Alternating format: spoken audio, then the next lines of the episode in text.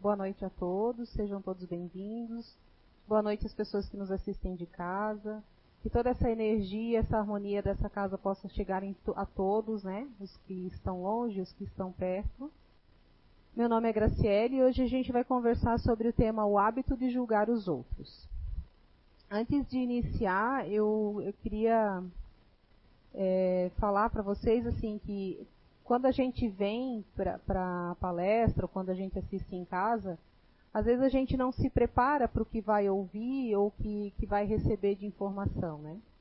Então, e eu demorei muito a perceber isso, né? O quanto fazia diferença naquilo que eu ouvia quando eu vinha preparada, quando eu sentava aqui e pensava, é, limpava a minha mente das coisas externas e ficava, é, procurava me manter presente aqui, né? Porque isso melhora a conexão com, com os nossos anjos da guarda, né? Com os nossos os espíritos protetores e ele traz uma melhor é, percepção para a gente daquilo que a gente ouve.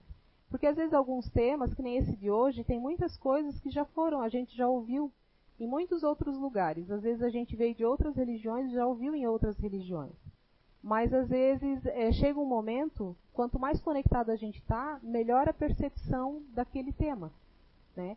Porque quando a gente conversa, quando a gente vem aqui da palestra, quando a gente está ali ouvindo, o que a gente ouve é pra gente. Não é pro vizinho, não é o vizinho que julga o outro, não é o meu colega que julga o outro. Sou eu que faço julgamentos. Então, o que a gente ouve aqui é, a princípio, é pra gente, pra gente ouvir, pra gente procurar os nossos é, não é defeitos, né? As nossas inabilidades dentro da gente e tentar corrigir. Porque a evolução ela, tem, ela vai começar na gente e só quando a gente consegue ir evoluindo e se corrigindo é que a gente começa a poder ser exemplo para os outros e ajudar os outros também na evolução. Então vou fazer a leitura do, do livro Ensinamentos das, de Outra Dimensão 2. O tema é não julgar os outros, mas julgar a si mesmo. Em muitos momentos da vida terrena, se perde tempo e energias contestando e buscando os defeitos e farejando os pequenos deslizes dos irmãos do caminho. Essas observações aumentam na medida em que as pessoas nos contrariam, seja o orgulho ou a vaidade pessoal. E logo o julgamento apressado dá lugar às implicâncias e às represálias implícitas, tentando eliminar a imagem da suposta pessoa que feriu o orgulho ou atingiu diretamente ao seu telhado de vidro, mais conhecido como melindre. E aí não se concorda com mais nada do que a pessoa em questão fale ou faça, pois que chega até ferir seus ouvidos tapados pela presunção e pela insensatez. Irmãos encarnados, o sei quão difícil é o vigiar-se, mediante a contaminação desse vírus tão sorrateiro e chega invisível, e tão imperceptível que não chegamos a notar que sua relação é logo a de suas infecções, a despeita e a inveja, que apoiados pela contaminação do orgulho próprio, se alia ao egoísmo e deterioram nossas defesas imunológicas que são o conhecimento, e nossa moral e o maravilhoso antídoto do amor. Não combate de imediato devido ao nosso arrastamento em nos encharcar de doses e mais doses de melindre e de super importância do próprio eu. É, meus irmãos, sabemos o quanto não é fácil estar sobre as sensações do corpo físico, mas é o espírito que comanda o corpo e não o organismo, que comanda o espírito.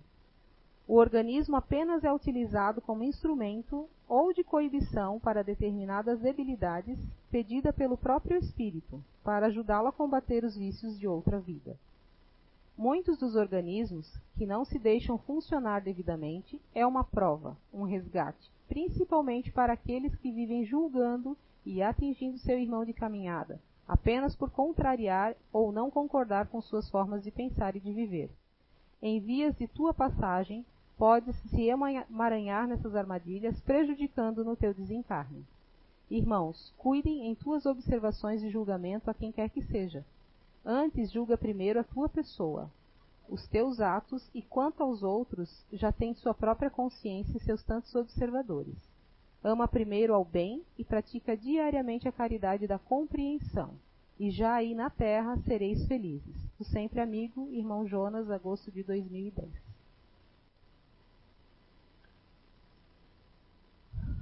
Então, uma outra, é, vamos dizer que a gente vai deixar como um dever de casa para nós, para a gente ir praticando, né? Antes de falar, deixe que suas palavras atravessem esses três crivos. É certo? É necessário? É bom? Então, antes da gente, eu até diria que antes da gente pensar, porque muitas vezes a gente, às vezes a gente não verbaliza, mas a gente pensa julgando os nossos irmãos, né? Então, quando a gente for fazer um julgamento, quando a gente se der conta, porque isso a gente também tem que trabalhar para ir percebendo, porque a gente parece que o julgar é uma coisa natural na gente, parece que cresceu com a gente, a gente, parece, a gente fez a vida inteira e hoje a gente não percebe. É uma coisa natural. Quando você vê, você já está julgando. E, e, demora essa percepção, porque é quando a gente faz os julgamentos mais graves, que atinge de forma mais bruta as pessoas, é que a gente se dá conta, às vezes, porque é, acaba tendo um resultado de, de prejudicar outra pessoa por aquilo que a gente fala. Então eu penso que antes do julgamento a gente tem que pensar, é certo que eu estou pensando do, do meu irmão? Eu conheço a história de vida dele, eu sei das dores dele, o que ele passou até chegar ali naquele momento, eu não conheço a verdade dele, eu conheço a minha verdade. Né? É necessário fazer isso, isso vai acrescentar em alguma coisa, a gente vai ter é, algo positivo em relação ao que eu estou pensando ou que eu estou julgando? Vai trazer algo de positivo? Se trouxer algo de positivo, sem, talvez seja bom fazer. E se é bom, né? se está dentro do, do esperado, assim como é o necessário, se vai trazer alguma coisa de positivo, a gente talvez possa ou deva fazer. Mas é muito perigoso, porque a gente não. A gente está aqui em crescimento. Né? A gente não não está ainda é, evoluído o suficiente para poder fazer esse tipo de julgamento. Eu acho que a gente não tem maturidade ainda para fazer essa crítica. Então, o mais correto é que antes de abrir a boca, a gente ainda pare e pense. E aí que começa a prática, porque é uma coisa que a gente não tem o hábito de fazer e é uma coisa que a gente, com o tempo, praticando, é que a gente vai se habituando a fazer e aí consegue fazer as mudanças.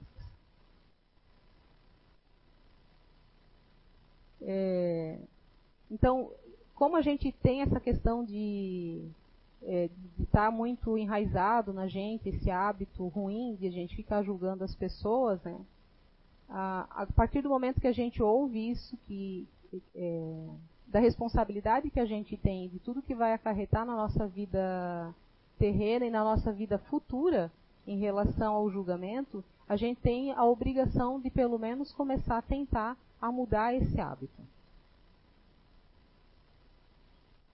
A gente é, já ouviu muito falar né, é, a respeito de não julgues para não ser julgados. Muitas vezes, né? A gente eu perdi a noção de quantas milhares de vezes eu ouvi isso. Só que por muitos anos, e talvez há, pouco tempo, eu comecei a ter a percepção do que é isso. Porque a gente julga, ou porque o fulano vestiu essa roupa, ou porque o fulano agiu daquela maneira, ou porque o outro não me deu bom dia, e a gente vai julgando. E a gente comete injustiças pelo julgamento. E aí a gente é vítima. A gente é vítima do julgamento, porque se eu faço para o outro, eu abro as portas para que o outro faça para mim.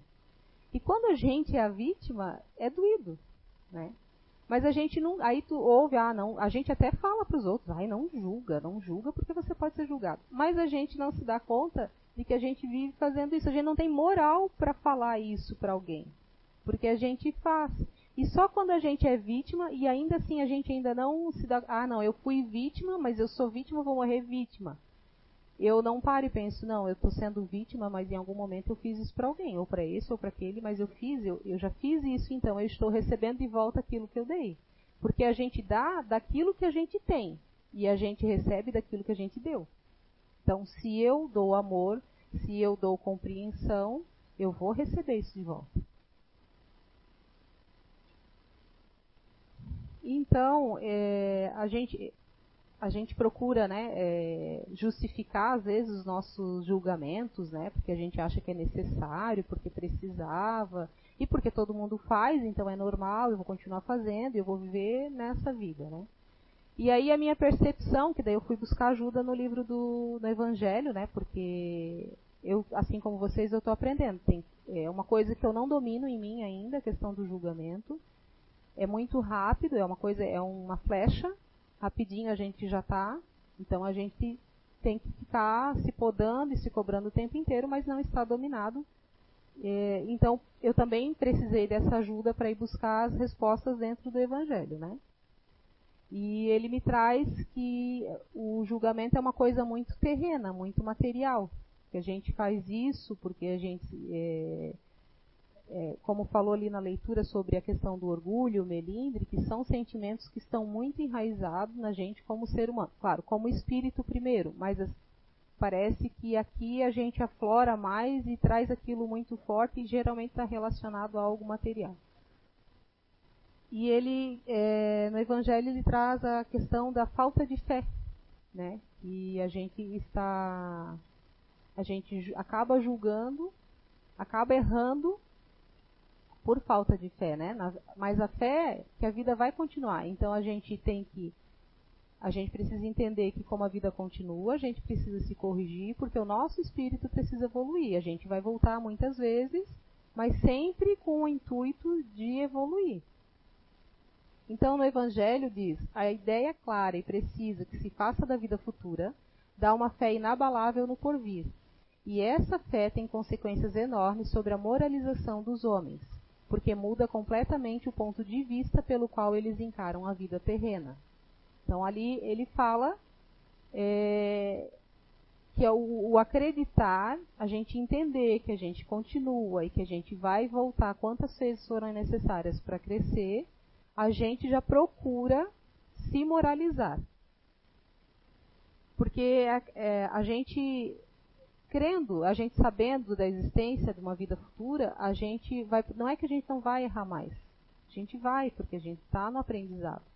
Mas quando a gente errar, a gente vai procurar corrigir, a gente vai se esforçar para não errar, mas a gente vai sempre estar tá em busca de melhorar aquilo, de procurar onde foi que errou e por que que errou.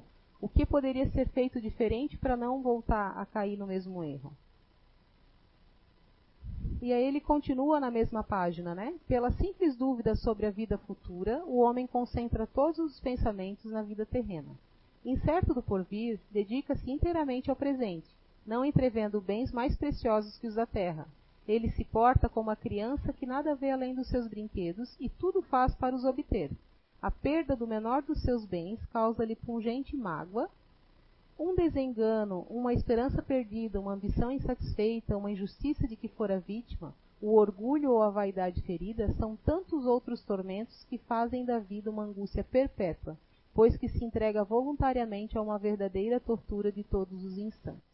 Então, quando a gente não tem essa crença, a gente não conhece a questão, a, a vida, a continuidade da vida, a gente se apega ao hoje, ao aqui e agora. Então, hoje eu falei mal da minha colega que ela não fez direito o trabalho dela. Eu estou julgando. Eu não vi, eu não presenciei, mas eu escutei algo e eu já estou julgando ela. Porque, assim, aí hoje não vai me acontecer nada porque eu fiz isso. Só que daqui uns dois, três meses, ou daqui dois, três dias, alguém vai me criticar e isso vai me machucar. Então, hoje eu prejudiquei minha colega. Em algum outro momento, alguém vai me prejudicar pela mesma moeda do mesmo da mesma maneira. E assim a gente passa metade da vida perguntando o porquê, né, que a gente sofre tanto, que a gente tem os desgostos, porque assim, ah, eu faço a caridade, eu sou voluntária na casa espírita, eu vou lá, eu me dou, mas acontece umas coisas comigo que eu não entendo, né? É aquela o automatismo das coisas que a gente faz, o automatismo que a gente permite que o orgulho tome conta da gente, o melindre, a língua afiada para apontar o erro e o defeito dos outros, a gente não para para pensar nisso. Que são coisas que parecem pequenas, mas talvez seja o que mais vai fazer diferença na nossa vida enquanto espírito em evolução. Uma outra frase que também me chama a atenção, que a gente já ouviu muitas vezes, é: Quem nunca pecou, que atire a primeira pedra de fato, né? A gente também fala isso quando a gente erra. Mas quando o irmão erra, a gente pega umas 500 pedras se achando cheio de moral para falar do coitado. Né? Então, será que a gente está preparado para mudar, para deixar de ser o acusador? parar de apontar o dedo para os outros e voltar para a gente? A gente não precisa fazer críticas é, destrutivas para a gente, mas a gente precisa ter esse olhar para a gente buscando esse, esse comportamento diferente. Eu às vezes eu acho que o, quando eu falo de, um, de alguém, quando eu aponto um defeito de alguém, na verdade, na verdade eu escutei isso, eu não lembro se foi de Chico Xavier ou li em algum lugar que dizia que quando a gente aponta o defeito no irmão, na verdade é um defeito nosso que está refletido nele. E a gente está apontando porque como a gente não olha para a gente, a gente aponta no outro. E a gente desaprova aquilo, mas a gente não se deu conta, não parou para prestar atenção que a gente faz, age daquela maneira. Né? E a gente busca ser compreendido, a gente sempre quer ser compreendido, a gente quer justificar quando a gente erra, mas a gente é incapaz de perdoar ou compreender o outro. Porque quando a gente julga, a gente julga porque a gente não compreende. Porque a gente não se esforça para pensar a maneira como ele está pensando ou agindo. A princípio pode ser uma maneira errada, mas talvez seja errada para mim. Talvez na cabeça dele, diante daquilo que ele aprendeu, talvez seja correto. Né? Uma criança que foi criada num ambiente é, de agressão física, de manuseio de armas e de roubo. Ela teve aquilo como normal. Ela foi ensinada que ela poderia ir em qualquer lugar como que eu vou, ela na vida adulta, ah, não, não é para roubar porque roubar é errado. Mas não foi ensinado para ela isso. Mas eu estou julgando, eu não conheço a história dela. Eu só estou vendo um ladrão na minha frente. É difícil fazer esse, essa parada porque quando envolve crimes assim, a gente fica mais mordido e, e julga com mais severidade. Mas será que em outras vidas a gente não foi o bandido da vez? Daí é, eu sei, não parece, não é uma coisa fácil para a gente mudar o jeito que a gente está pensando. Mas a, a gente precisa começar a ter uma outra visão sobre isso. E aí, lá no Evangelho, no capítulo 10, ele fala, né? Como é que vedes um argueiro no olho do vosso irmão, quando não vedes uma trave no vosso olho? Ou como é que dizeis ao vosso irmão, deixe-me tirar um argueiro do teu olho, vós que tendes no vosso uma trave? Hipócritas, tirai primeiro a trave do vosso olho, e depois então vede como podereis tirar o argueiro do olho do vosso irmão. Então, a gente, é, a gente quer corrigir o outro, mas a gente não sentou, não parou, não se olhou para tentar a correção. Então, primeiro a gente precisa buscar nossa, ter moral para isso, para depois é, tentar ver alguma coisa. E não no sentido de crítica, a gente tem que sempre tentar ajudar, mas quando a gente puder ter moral para isso. E a gente passa a vida procurando culpado, né? Por nossas aflições, querendo saber por que que aconteceu, como eu falei antes, né? A gente fica naquela. E no Evangelho ele também traz a resposta. A quem então há de o homem responsabilizar por todas essas aflições senão a si mesmo? O homem, pois em grande número de casos, é o causador de seus próprios infortúnios, mas, em vez de reconhecê-lo, acha mais simples, menos humilhante para sua vaidade, acusar a sorte, a providência, a má fortuna, a má estrela, ao passo que a má estrela é apenas a sua incúria.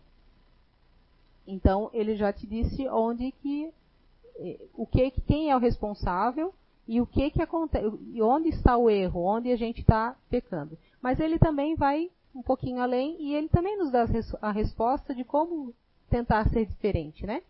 Os males dessa natureza fornecem indubitavelmente um notável contingente ao cômputo das vicissitudes da vida. O homem as evitará quando trabalhar por se melhorar moralmente, tanto quanto intelectualmente. Então, eles também nos chama ao estudo, porque a gente precisa estudar e entender o Evangelho para começar a pôr em prática. Porque às vezes o que acontece, e o que já aconteceu comigo, que eu até li o Evangelho. Ou até às vezes estudava algum trecho. Só que eu não praticava. E tudo que a gente aprende é igual o que a gente aprendeu na escola. Se a gente não utilizar, a gente não vai saber. Então é a prática, é a persistência, é o esforço e todo dia tentar um pouquinho que vai levar a gente, não digo a perfeição, que a gente está longe, mas assim, a gente só tem prática, a gente só tem habilidade em fazer algo quando a gente é, faz todos os dias, quando a gente repete várias vezes. E é ali que a gente vai conseguindo é, chegar num melhoramento moral. E, é, e assim, a gente, aqui na vida terrena, a gente pode observar é, muitas situações de sofrimento, né? Causada pela, pela difamação, pelo julgamento, né? Agora me vem à cabeça dois filmes que na, na, no meu período de Covid, né, eu assisti, que é O Milagre da Cela 7 e A Espera de um Milagre. São dois filmes que tratam bem essa questão do julgamento alheio. São pessoas que, pela sua condição, é, pelo preconceito, elas são é, acusadas de algo que não cometeram é, as pessoas não têm dó. Então, não tem dó, elas acusam mesmo, e assim, eu fiquei refletindo sobre o filme porque assim, era muito triste, a gente chorava muito e mas eu chorava, enquanto eu chorava de ver o sofrimento do, da pessoa, eu chorava também por culpa. Eu me sentia culpada, porque se eu fizesse parte daquele daquela convivência daquelas pessoas, eu também teria acusado. Eu não teria agido diferente. Eu também teria apontado o dedo, eu também acreditaria que aquelas pessoas eram criminosas. E elas não eram. Né? Uh, e aí, nesse sentido, é, é, que a gente desconhece alguma a questão do infortúnio oculto, né? A gente às vezes acha que a pessoa está bem, que não é porque ela não demonstra que ela não sofreu por algo, que foi acusada ou que foi julgada, né?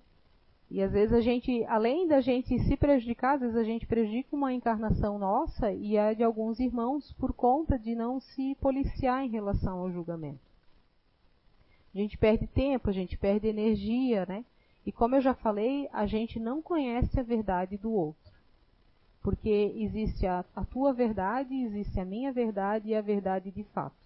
Então a gente olha, a gente quando a gente se fecha para um julgamento, a gente tem o orgulho de dizer, não, eu estou certa, porque eu nunca me engano com ninguém, que aquela pessoa não presta, eu tenho toda a razão.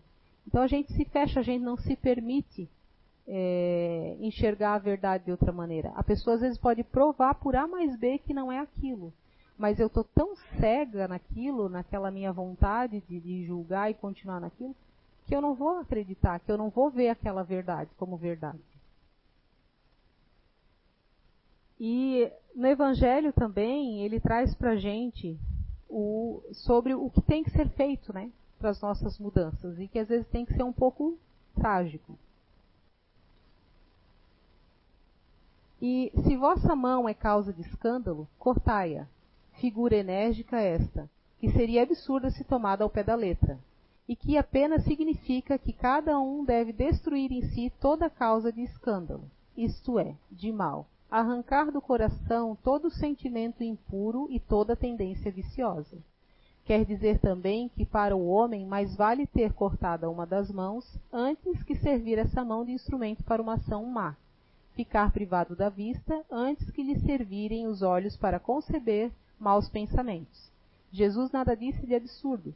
Para quem quer que aprenda, apreenda o sentido alegórico e profundo de suas palavras. É, eu entendo que, às vezes, porque como a gente é muito material, muito terra, a gente, a questão, apesar de figurativa, neste caso, a gente dá muita importância para um membro físico. Então, se a gente fica cego, a gente se lamenta, a gente, nossa, né, é o fim do mundo é, se a gente perder um braço, ó, como é que eu vou viver, a gente se vitimiza. Nem todo mundo tem pessoas que são mais evoluídas e que encaram isso talvez como uma aprovação e aceitem isso melhor. Eu, eu falo que não sei como eu reagiria, mas alguns anos atrás sem conhecimento do espiritismo, eu pensava que se um dia eu ficasse num acidente paraplégico, eu preferiria morrer. Hoje eu já penso um pouco diferente, mas também não sei se eu aceitaria assim, porque eu não estou na situação, é fácil falar agora, né? E eu relacionei esse essa passagem com um exemplo que eu vi no, no livro, eu acho que foi é, As Vidas de Chico Xavier, que é uma passagem que ele exemplifica o sofrimento do espírito, enquanto espírito ele, preferiria, ele pediu para vir com bastante limitações físicas para tentar fugir é, do sofrimento que ele tinha enquanto espírito, né? Que é certa senhora procurou o Chico com uma criança nos braços e lhe disse: Chico, meu filho nasceu surdo, mudo, cego e sem os dois braços. Agora está com uma doença nas pernas e os médicos querem amputar as duas para salvar a vida dele. Há uma resposta para mim no Espiritismo? Foi com a intervenção de Emmanuel que a resposta veio. Chico, explique à nossa irmã que este nosso irmão em seus braços suicidou-se nas dez últimas encarnações e pediu, antes de nascer, que lhe fossem retiradas todas as possibilidades de se matar novamente.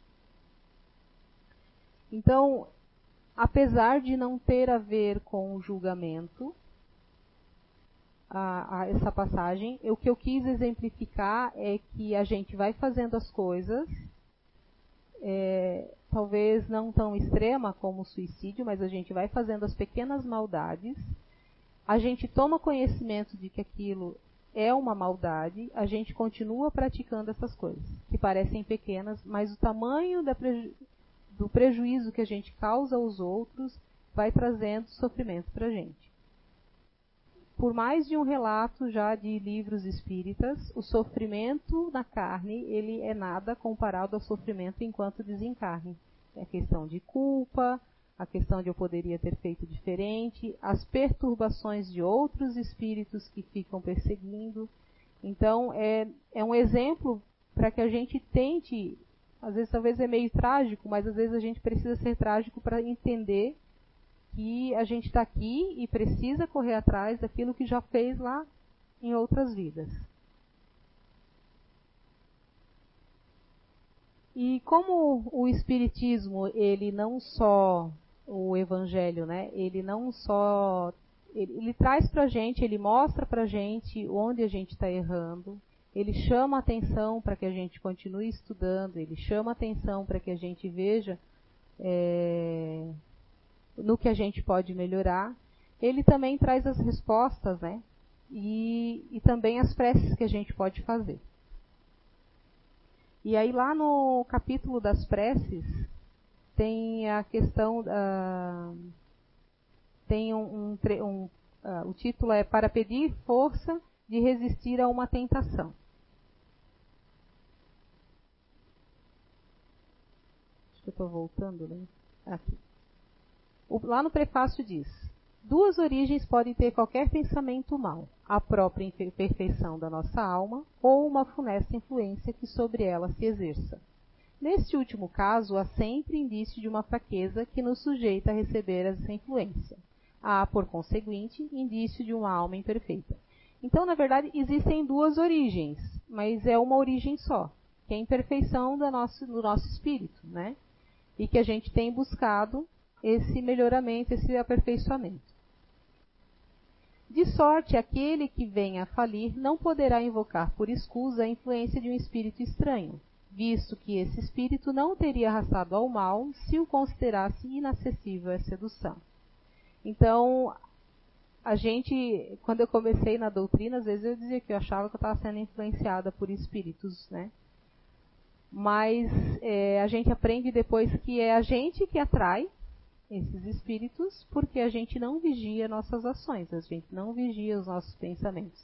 Então a gente se diz com muita fé, mas na hora que a água começa a subir e pegar o pescoço e a gente vai se afogar, a gente não tem fé nenhuma. Porque a nossa fé não pode ser da boca para fora, ela tem que ser com ação. E a fé com ação é buscar o melhoramento, buscar ser diferente do que a gente é.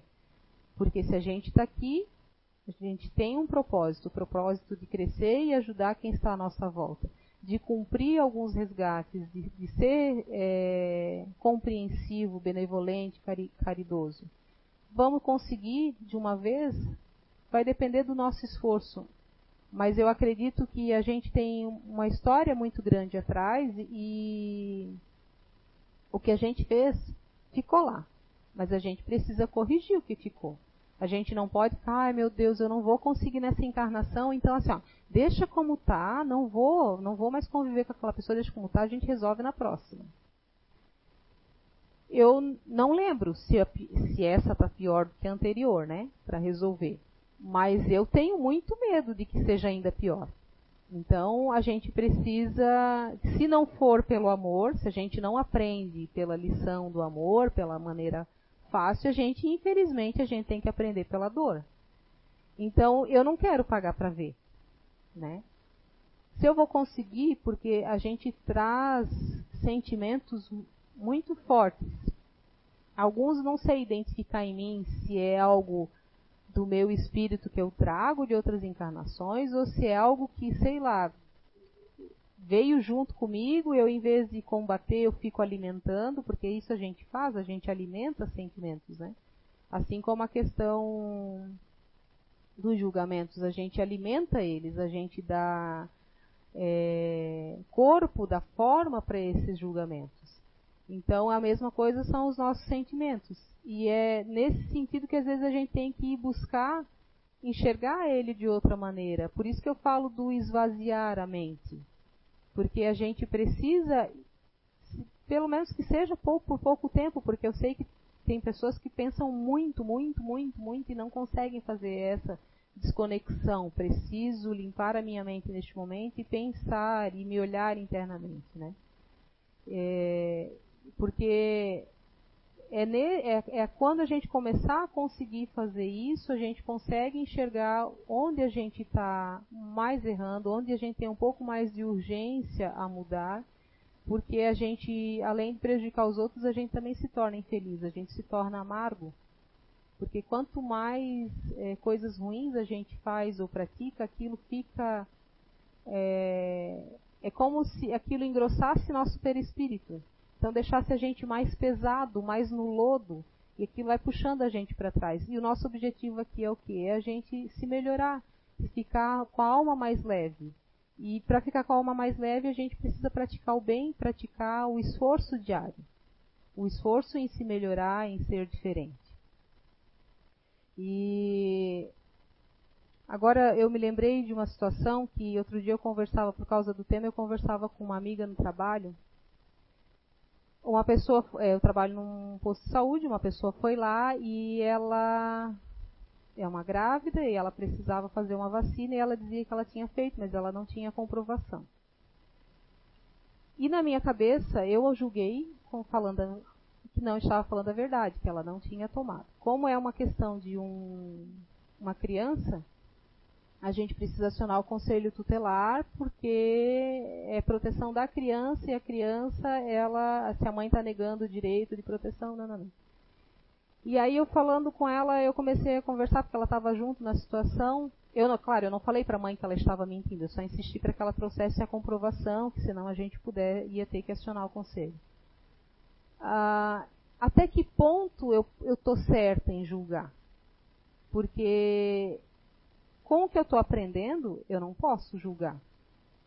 Mas em relação ao meu trabalho, eu tenho uma, uma, uma obrigação ética de denunciar ou de ir atrás ou de questionar e de duvidar da palavra dessa pessoa, né? E aí essa moça é de uma outra religião e, e aí a gente conversando, né, de que porque eu, isso é uma situação. Teve uma outra situação de uma suspeita de abuso sexual e, e de criança. E assim, ao mesmo tempo que eu não posso deixar aquela criança exposta a um perigo, eu posso estar tá suspeitando errado. E nessa situação do abuso, essa criança a gente achou que era o padrasto, porque a mãe tinha se separado recentemente e tinha um novo companheiro. E no fim era o avô paterno, que como agora a criança ia para as visitas sem supervisão da mãe e ficava mais tempo sozinha, e tinha invertido essa situação. Mas por que também que a gente achou que é o padrasto? Porque a gente tem uma cultura de achar que o padrasto sempre é ruim, a madrasta sempre é ruim. E outro agravante, porque na minha cabeça ele me passava uma sensação ruim. Mas nem por isso ele era abusador. Mas na minha cabeça era.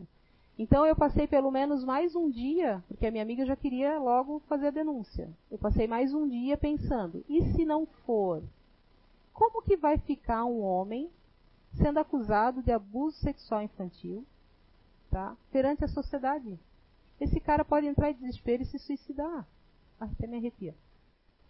E isso me trouxe um sofrimento porque a gente não sabia, mas a gente precisava proteger a criança. E aí isso também causa um conflito. Até que ponto a gente tem o direito de julgar? Daí eu fiquei pensando, eu julguei eu fiz pelo meu trabalho ou eu, me eu julguei ele? Nesse caso, desse rapaz que já faz mais tempo, eu julguei ele. Da minha cabeça é o padrasto ruim que me passa uma sensação ruim que está fazendo maldade para a criança. Né? E, e, no caso dessa moça, é aí onde a gente conversava, e que ela disse, eu acho que existe a necessidade de um julgamento em alguns casos, e que o ele tem que terminar até o ponto da gente concluir o trabalho. Então, o meu julgamento de que ela estava mentindo, ele vai durar até eu concluir ou que ela estava ou não estava, mas parar por aí. Não eu ficar dizendo assim, ah, é uma mentirosa. Né? Eu continuar com aquilo. Não. Eu concluí, eu fiz a minha parte que me cabe e que é obrigação relacionada ao meu trabalho e obrigação também com essa criança, mas aquilo tem que acabar ali ela não pode voltar para mim e eu ficar falando, ai, essas aí são tudo mentirosas. Ah, porque usa tatuagem, é tudo assim. É, é, é isso que, pelo menos, foi onde eu cheguei na compreensão do julgar e que às vezes é necessário, no, dependendo do trabalho. Imagino que haja muito isso na área do direito também, que a pessoa precisa fazer um julgamento antes de, de aceitar um trabalho ou não.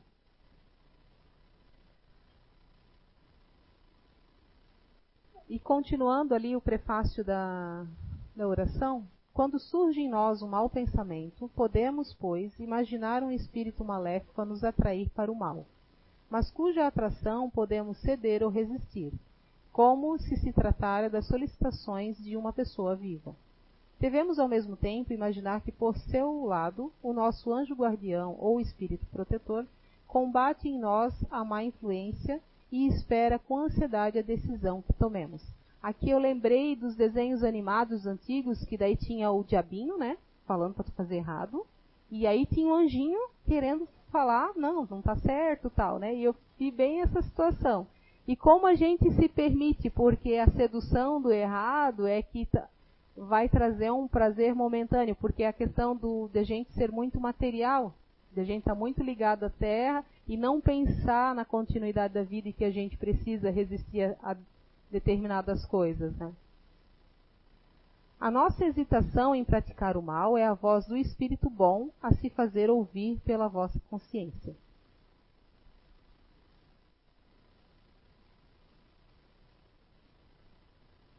Reconhece-se que um pensamento é mau quando se afasta da caridade, que constitui a base da verdadeira moral, quando tem por princípio o orgulho, a vaidade ou o egoísmo, quando a sua realização pode causar qualquer prejuízo a outrem, quando enfim nos induz a fazer aos outros o que não quereríamos que nos fizessem. Então, ele sempre chama a gente para reflexões é que eu vejo que a gente vive sempre na questão da pressa, né? A gente tem pressa para tudo, para resolver tudo, porque eu não tenho tempo.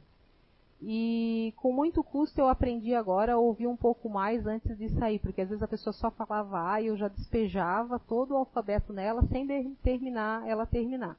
O que acontecia? Criava um ambiente estressante, não era nada daquilo que eu tinha deduzido, porque eu julguei antes, e a gente não conseguia chegar no acordo, vivia num conflito só.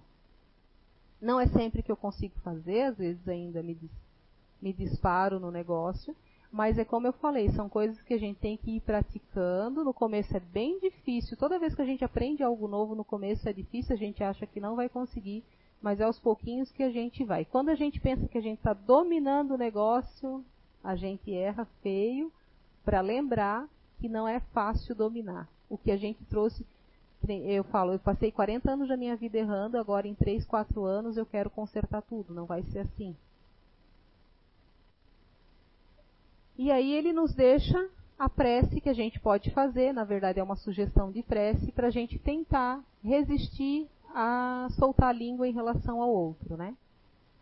Que diz o seguinte: Deus Todo-Poderoso, não me deixe sucumbir à tentação que me impele a falir. Espíritos benfacejos, que me protegeis, afastai de mim esse mau pensamento e dai-me a força de resistir à sugestão do mal. Se eu sucumbir, merecerei espiar a minha falta nesta vida e na outra, porque tenho a liberdade de escolher. Então, se a gente consegue fazer uma oração onde a gente reconhece que se eu errar, eu vou é, é, é, cumprir a minha, a, vou resgatar a minha falta, se a gente consegue ter essa consciência, porque falar da boca para fora ou ler aqui é fácil. Mas se a gente tiver a consciência, já é um passo para a gente se esforçar, porque o que vai acontecer? Se eu sei que eu vou ser punida, eu não vou fazer. Eu sei que eu vou ser punida se eu matar alguém. Eu vou pensar antes de fazer. Né? É para pensar, pelo menos, né? Então, é isso que a gente tem que entender, é porque a gente é a coisa que eu falei lá no começo. A gente acha o julgar, ele está tão enraizado que a gente acha normal e natural. Então a gente não para para pensar que a gente está fazendo errado. A gente acha que está fazendo aquilo porque sempre fez. É nesse sentido que é, que a gente tenta colocar, né?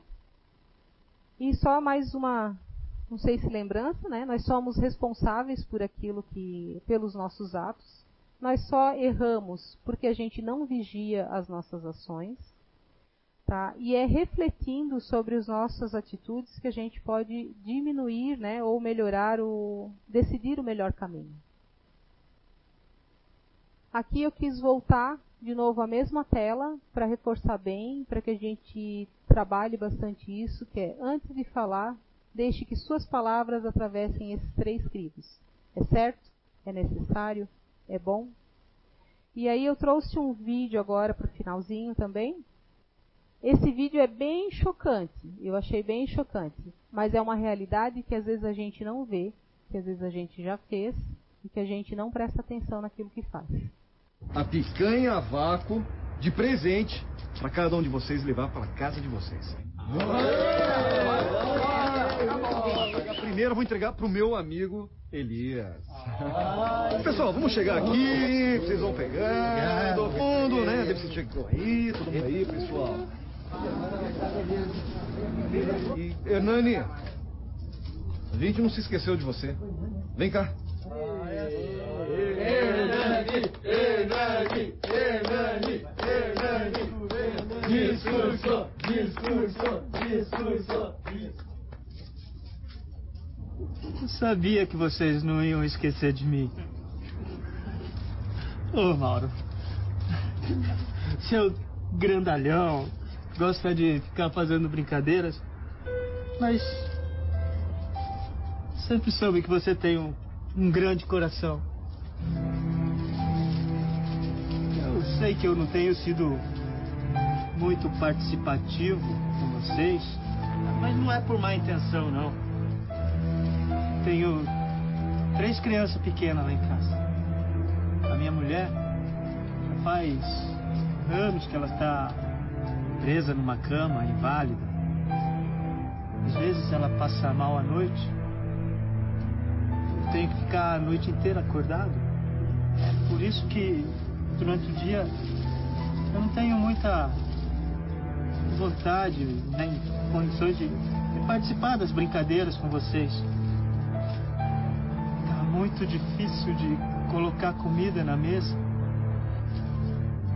Talvez vocês podem achar esquisito que eu vou comer sozinho num canto.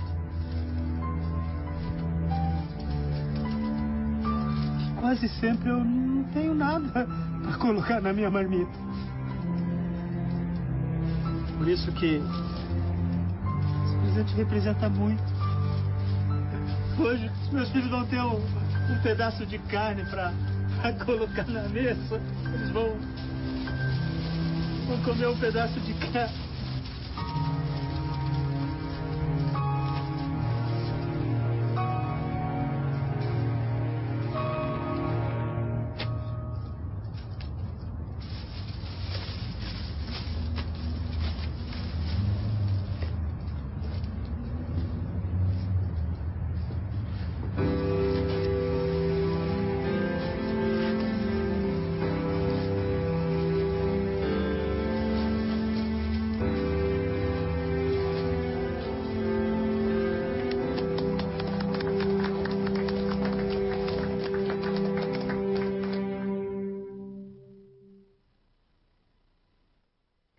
Impactante, né?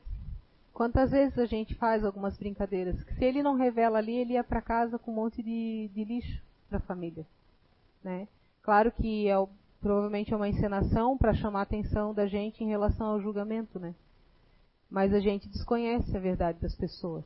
Às vezes a gente não tem tempo, trabalha com a pessoa, acha ela esquisita, às vezes ela fica de lado, mas ela fica de lado pelas razões dela, mas a gente critica e julga porque ela não está convivendo e compartilhando a vida dela com a gente. Às vezes ela, na, na concepção dela, ela não tem nada de bom. Mas ela pode estar errada, ela pode ter amigos ali, mas talvez ela ache que o que ela tem de sofrimento não é bom compartilhar com os outros. Né? E ela sofre sozinha e a gente fica julgando. Então, as referências, né? Obrigada. A gente vai fazer a oração, vai ter o passe coletivo. Então vamos fechar os olhos, relaxar, se conectar com a espiritualidade, deixar o coração e a alma abertos para que o anjo protetor possa se conectar com a gente,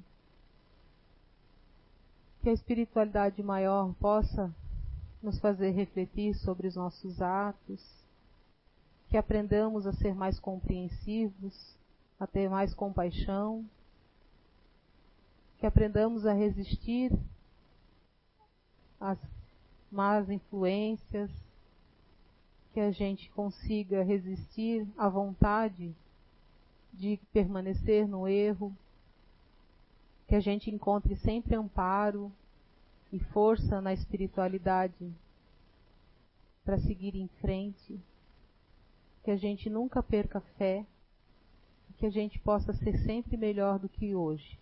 A cada dia um pouquinho melhor do que ontem e todos os dias vencendo as lições que a gente recebe. Que assim seja.